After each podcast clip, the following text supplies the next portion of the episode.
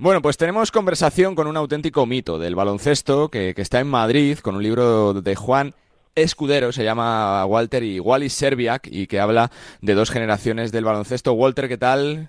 Hola, ¿cómo muy buenas. Muy bien, aquí estoy disfrutando Madrid. Bueno, supongo que son eh, tremendos recuerdos para ti, ¿no? Cada vez que se vuelve a Madrid, eh, para España, Walter. Sí, tanto para mí como para mi mujer, que hoy celebra su cumpleaños, y Wally no ha vuelto en 40 y algo años y por eso también está bastante ilusionado en ver al sitio donde nació, ¿sabes? Y donde creció. Sí. Hasta los tres años. Te quiero preguntar un poquito si, si con este recuerdo de este libro, Walter, cuando haces un poquito de repaso de tu carrera, ¿fueron los años más felices de tu carrera profesional los años del Real Madrid o no? Para ti. Ah, yo diría que sí, porque um, siempre es mucho más divertido la vida de un deportista cuando estás ganando partidos. Y como en aquella época perdimos muy poco, pues la alegría era bastante, ah, ah, bueno, más que la tristeza. También, bueno, era la ocasión que nació mi hijo aquí en, ah, la, en la clínica Santa Cristina y también este ha añadido a mi vida y lo ha llenado incluso más Ah, ¿Sabes? Y, mira, lo estoy disfrutando, que uh, Wally tiene 46 años y, y, ha sido una maravilla tenerle como hijo. Y, pero mi época en Madrid sí, era de los mejores de mi vida, sí. Walter, eh, eres una total eh, leyenda en nuestro baloncesto. De hecho, sigues teniendo el récord de anotación de 65 puntos en un partido. ¿Cómo lo recuerdas? Porque es verdad que hubo cierta polémica, ¿no? De que si ese récord valía para CB, si era de Liga Nacional, pero son 65 puntos que no se han batido desde que lo conseguiste tú, Walter. Bueno, yo tengo buenos ah, amigos, mis compañeros de Real Madrid, que siempre me defienden. Como no estoy aquí en Europa, uh, en España, pues sé que Juanito Corbalán muchas veces ah, llama la atención de que el récord, sabes, lo tengo yo y lo aprecio. Pero realmente yo trabajaba en la ACB por 25 años y creo que la ACB también lo daría mérito. El problema es que la Federación Española, que llevaba las ligas entonces, no se preocupaba mucho de las estadísticas, ¿sabes? Y, y por eso yo creo que los jugadores que habíamos jugado en aquella época estamos bastante perjudicados. Yo siempre he dicho, la manera en que tomaban las estadísticas en aquella época para los bases era injusto, porque para tener una asistencia, un base tenía que darte un pase por debajo de la canasta y tirar una bandeja mientras que realmente una asistencia es un pase que te ayuda a conseguir una canasta directa. Y yo creo que este perjudicó mucho a bases como Carmelo Cabrera, Vicente Ramos y Juanito Corbalán, que se sacrificaban uh, desde el punto de vista de meter puntos para ponerse a la disposición de sus ah, ah, compañeros, especialmente los aleros, porque Real Madrid uh, durante la mi, mi, época concentraba más el juego en los aleros que los pivots, aunque al final de mi carrera pues ya estábamos empezando a, a dar balones más dentro a jugadores como Rafa Ruyan, que era tenía muy buenos movimientos y muy buena mano, con Randy Meister y luego con Fernando Martín, por supuesto. Pero yo creo que, bueno, me alegra que mis compañeros me están defendiendo, pero realmente a mí no me tiene, no me da mucha importancia en Estados Unidos porque allí la gente no lo sabe lo, quién soy aquí en Europa. Vaya.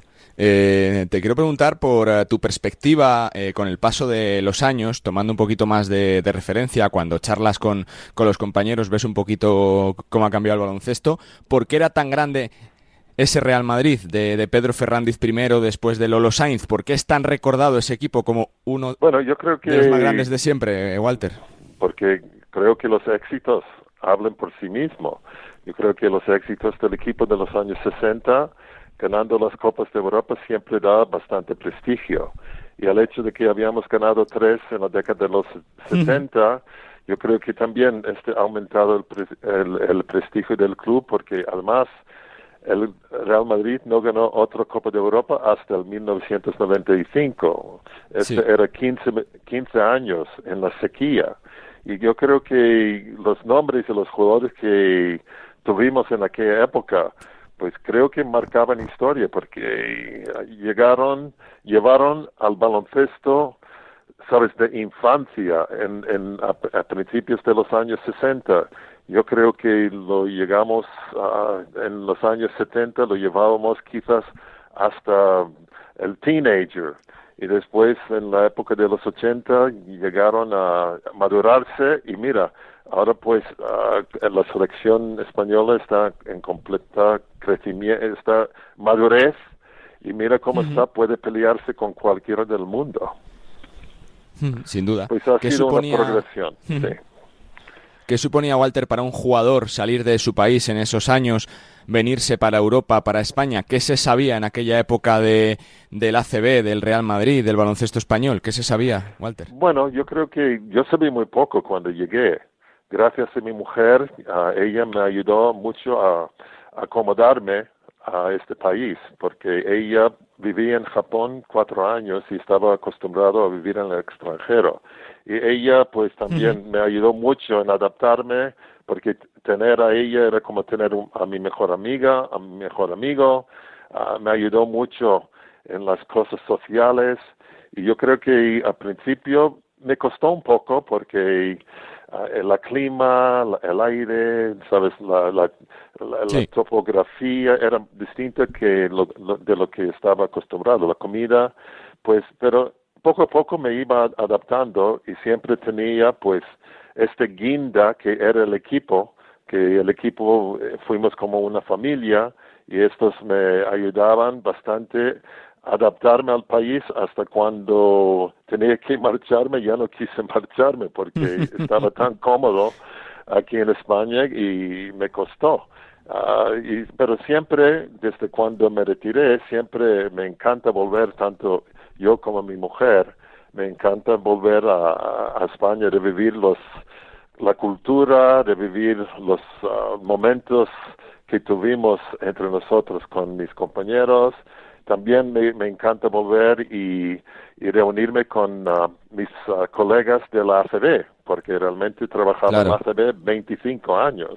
Y lo que ha hecho Eduardo Portela para el baloncesto uh, lo ha avanzado de los Dark Ages hasta pues a, a, la, a la época moderna, porque creo que Eduardo ayudó a modernizar el baloncesto, no solamente en España, pero también en Europa.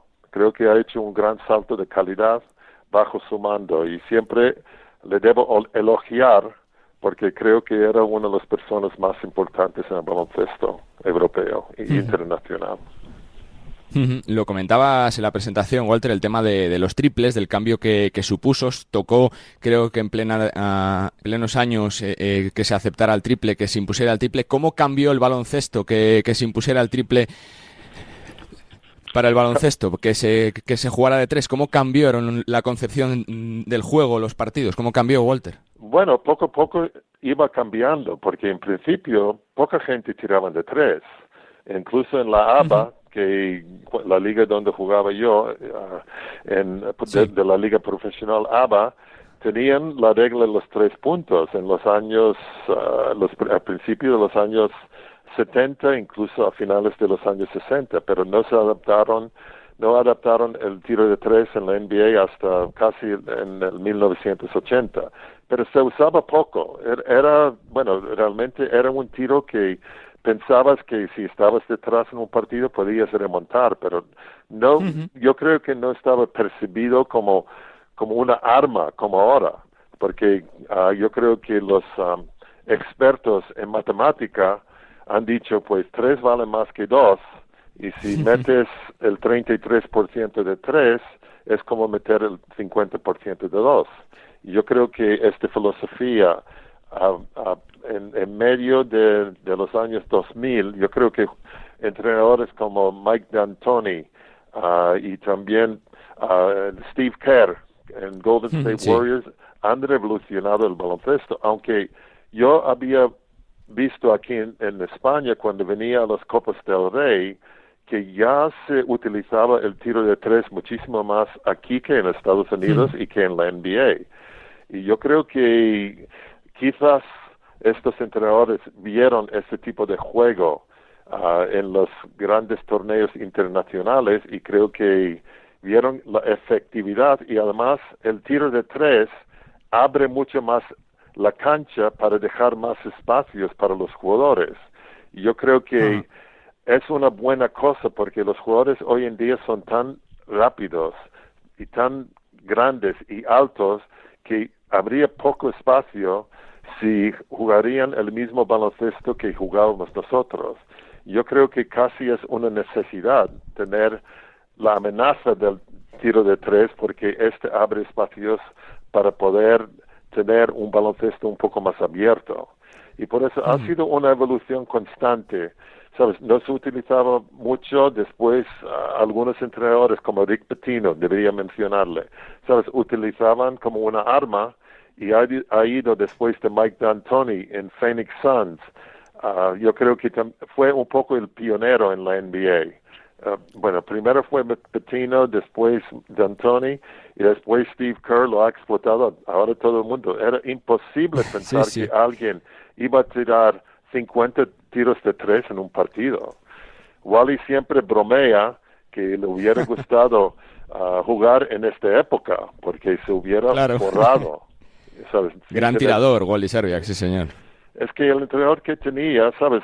No, no le tenía el, el tiro de tres uh, muy uh, en su mente como un arma, excepto para los bases. Los bases tenían bula, podían hacer los que, lo, que, lo que querían, pero los aleros tenían que ser más conservadores y tirar más dentro de la, del, del, del, de la fluidez del juego. Pero Wally siempre bromea, ojalá que si, si hubiera tenido la luz verde para tirar triples, probablemente, sabes, hubiera supuesto 7, 8, 10 puntos más de promedio en su carrera. Te quiero preguntar un poquito por la actualidad, Walter. ¿Qué equipos, qué jugadores te gusta sentarte a ver delante de la televisión? ¿Por el baloncesto que, que practican, por la forma que tienen, por lo que te gusta como jugador? ¿Quién te fijas ahora, sobre todo en la actualidad? Bueno, hay varios. Ahí me encantó Jokic, Jokic en, eh, en los finales fue tremendo. ¿Sabes? La manera que tira, la manera que saca el balón muy detrás de su cabeza casi le hacen indefensible. Además, el juego de pies que tiene, la inteligencia que tiene pasando el balón, ¿sabes? Es una delicia verle jugar. Después me encanta ver a Giannis Antetokounmpo porque es una mezcla entre Julius Erving, que era un jugador que admiraba mucho, y Connie Hawkins, que era un otro jugador legendario que jugaba en la NBA y la ABA. Eh, son jugadores uh, que me encantan ver. Uh, Jason Tatum uh, de, de, de Boston, sabes, es un jugador con unas características increíbles para un jugador que mide 2'8". Devin Booker, que está en, en Phoenix Suns, siempre, uh, sabes, es un jugador bastante, bastante fantástico. Uh, tiene una movilidad increíble, tiene un tiro, puede penetrar. Jamal Murray, que, que, el jugador que juega con Jokic en, en Denver, Denver Nuggets. Es que hay tanto, ¿cómo puedo olvidarme de LeBron James, un ex compañero de Wally? Siempre viendo a, jugar LeBron, siempre es uh, uh, un espectáculo verle. Y es que yo, de hablar, yo, yo te di cinco o seis nombres, pero yo te podría dar quince o veinte fácilmente. Antes de preguntarte un poquito más por la actualidad, Walter, te quiero preguntar por lo que destacabas, ¿no? Tanto de Lolo como de Pedro Fernández como entrenador. ¿Por qué crees que han sido tan grandes, tan recordados? ¿Qué los hacía especiales, diferentes? ¿Cómo era su día a día con el equipo, con los jugadores? Yo creo que coincidieron con un grupo de jugadores uh, que casi pudimos entrenarnos por nosotros mismos, pero yo no quiero quitar mérito a ellos, porque ellos tenían que mantener hmm. una cierta disciplina, simplificaron bastante el juego, han mantenido una armonía del grupo, pero desde el punto de vista táctico, Pedro tenía algunas ideas claras, era, era un poco como Red Auerbach. Red Auerbach no, no se complicaba la vida, pero sabía que tenía Bill Russell, y él quería aprovechar las habilidades de Russell y ha hecho, ha fabricado un equipo alrededor de él. Y yo creo que lo, Pedro lo ha hecho lo mismo. Pedro tenía mucha suerte que Clifford Weeks ha, nacionalizado. Tenía a Emiliano como jugador. Y después, pues, tenía buenos americanos. Tenía McIntyre, tenía uh, Miles Aiken. Yo creo que ya tenía un equipo, tenía una buena filosofía de juego, especialmente hablando de uh, correr mucho el contraataque y también pues uh, ayudar mucho en defensa. Tenía unas cosas fáciles, pero al mismo tiempo muy efectivos. Y además tenía bases muy buenos, como Vicente Ramos, su hermano José Ramón Ramos, después fichando a jugadores como uh, Carmelo Cabrera y Juanito Corbalán. Creo que el secreto del éxito ha sido los jugadores que han tenido. Y después Lolo, cuando vino y cogió el puesto de Pedro, pues era una continuación y añadiendo algunas cosas más técnicas. Lolo añadía cosas técnicas más que Pedro. Y yo creo que esta ha sido una evolución perfecta para nosotros porque los jugadores nos quedábamos más o menos los mismos, estábamos muy cómodos con los sistemas anteriores y con Lolo su personalidad también ayudó a mantener esta armonía dentro del equipo y pues solamente puedo hablar hasta el año 1980 porque es cuando el club pensaba que querían ir en otra dirección. Pero seguían con los éxitos cuando ficharon a Fernando Martín, uh, ficharon a muy buenos americanos como Wayne Robinson, Brian Jackson, más tarde tenían a Randy Meister, tenían al gran Mirza Delibasic, los, los jugadores hacen al entrenador, pero al mismo tiempo el entrenador también es importante, pero si no tienes los jugadores, uh, es difícil que triunfes.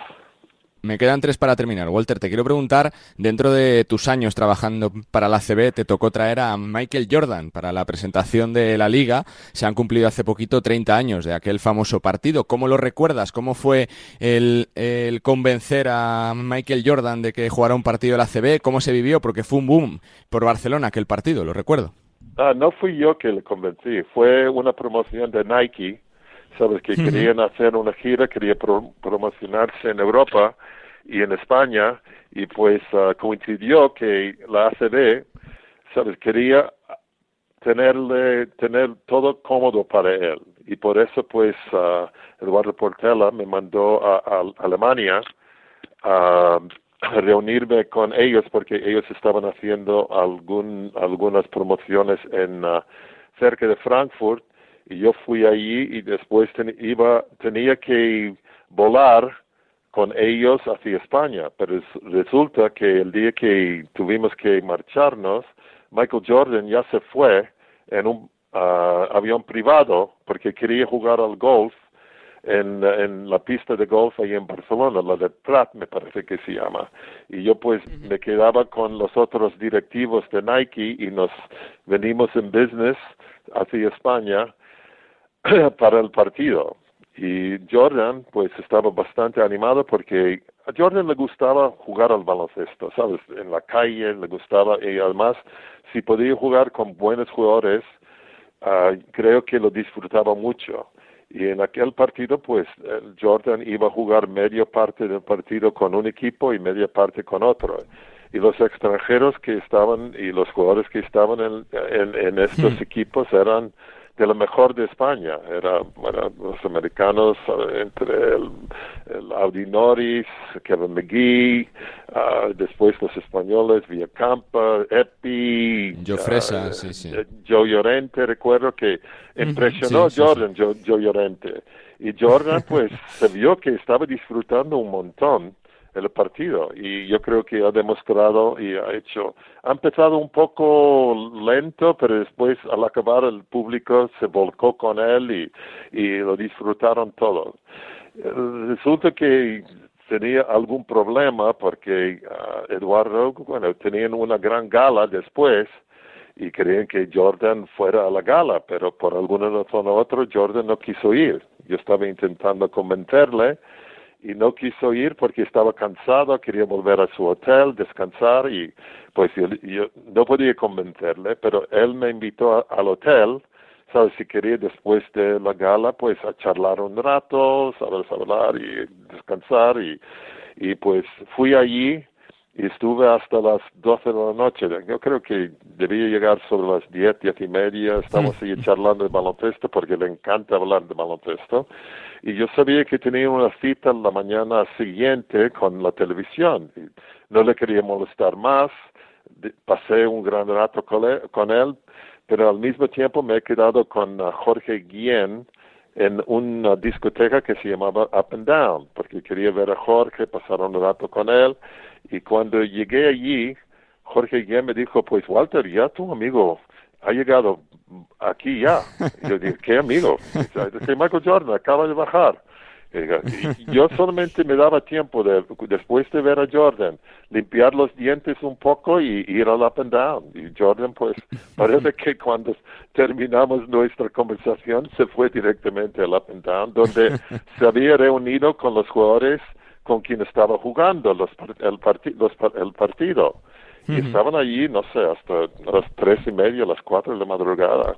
Es que no me quedé, yo me fui a las tres. La penúltima, Walter. Eh, se está hablando mucho en estos días de la derrota del Timusa en el último mundial. Es el segundo mundial que no, que no ganan. Se está hablando mucho de la ausencia de las estrellas. ¿Por qué crees que pasa? ¿Crees que se ha acercado mucho el baloncesto de Europa al de la NBA? ¿Que es por la falta de estrellas? ¿Por a veces eh, la falta de compromiso? ¿Por qué pasa esto, Walter? Bueno, un, un, poco de todo, ¿sabes? Yo creo que las cosas que has tocado, pues, uh, has acertado. Yo creo que uh, el baloncesto que se está practicando en el mundo, pues hay hay jugadores muy, muy buenos.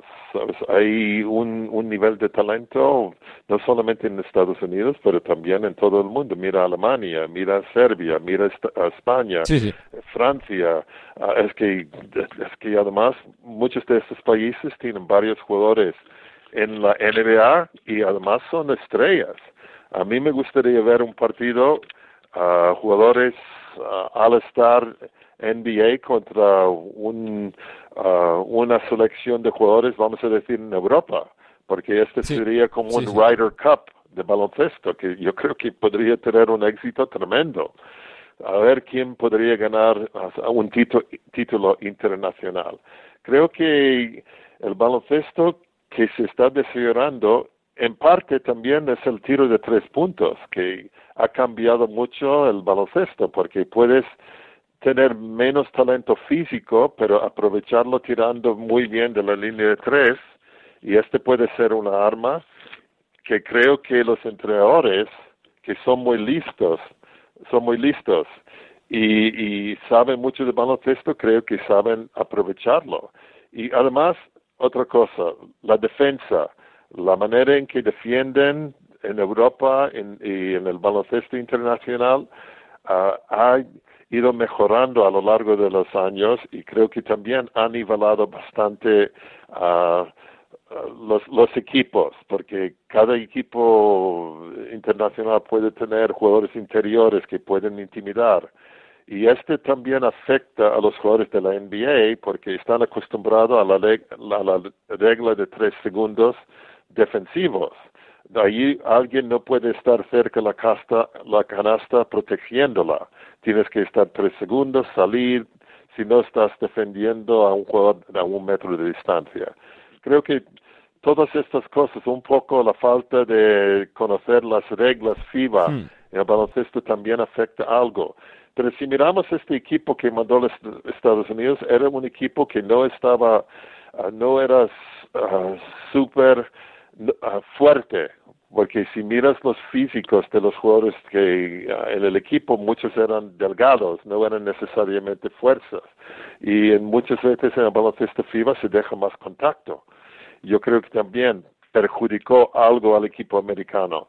Pero a mí me encanta, me encanta ver eh, desde ah, el principio de la década de 2000 me encanta que los equipos internacionales están compitiendo contra los equipos americanos, incluso cuando están mandando sus mejores jugadores. No sabes cuánto orgullo me daba, me daba ver el equipo español ah, peleándose tú a tú con equipos que tenían a jugadores como Michael, uh, como LeBron James, Carmelo Anthony, so, y todas esas estrellas, Tim Duncan, todas esas estrellas, sabes, súper, uh, super publicidad, con super publicidad, sabes, y, y verles a convertirse en, humanos contra, equipo, contra los equipos de España me daba bastante, bastante orgullo. La última que te hago, Walter, es eh, más eh, forma de curiosidad, va sobre tu hijo Wally. Se habló, mucho, se habló mucho en 2009 de una supuesta oferta del Real Madrid. No sé qué,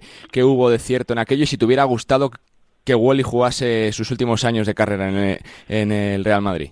Me hubiera gustado, pero era imposible. Es que Wally ya tenía la rodilla muy gastada yo recibí una llamada del directivo de Real Madrid preguntándome por Wally. Han hecho una oferta bastante importante, pero no quería engañar a nadie. Y yo ya sabía que Wally ah, ya estaba terminado en su carrera y por eso se dejó nada, ¿sabes? Pero recuerdo la llamada y tenía que ser muy honesto. Y aunque me hubiera gustado que Wally terminara su carrera con dos años jugando en el Real Madrid, pues hubiera sido bonito, pero no podía ser. Pues Walter, que ha sido un placer charlar contigo, que, que sigue siendo una, una leyenda de nuestro baloncesto, que te recordamos con muchísimo cariño y que todo el mundo lea el libro Walter y Wally Serbiak, dos generaciones de baloncesto, porque es imperdible y porque se lo va a pasar realmente bien. Walter, que disfrutes de lo que te queda de estancia en España y que, y que te esperamos verte pronto por aquí. Fuerte abrazo, muchísimas gracias. Muy bien, Carlos. Un abrazo a ti también y quiero saludar a todos mis aficionados en España. Espero que compren el libro y que lo disfruten, porque creo que Juan Francisco Escudero ha hecho un gran trabajo. Sin duda. Fuerte abrazo para Walter Serbiak, mitazo total aquí en, en Radio Marca. Nos gusta el básquet. Seguimos, venga.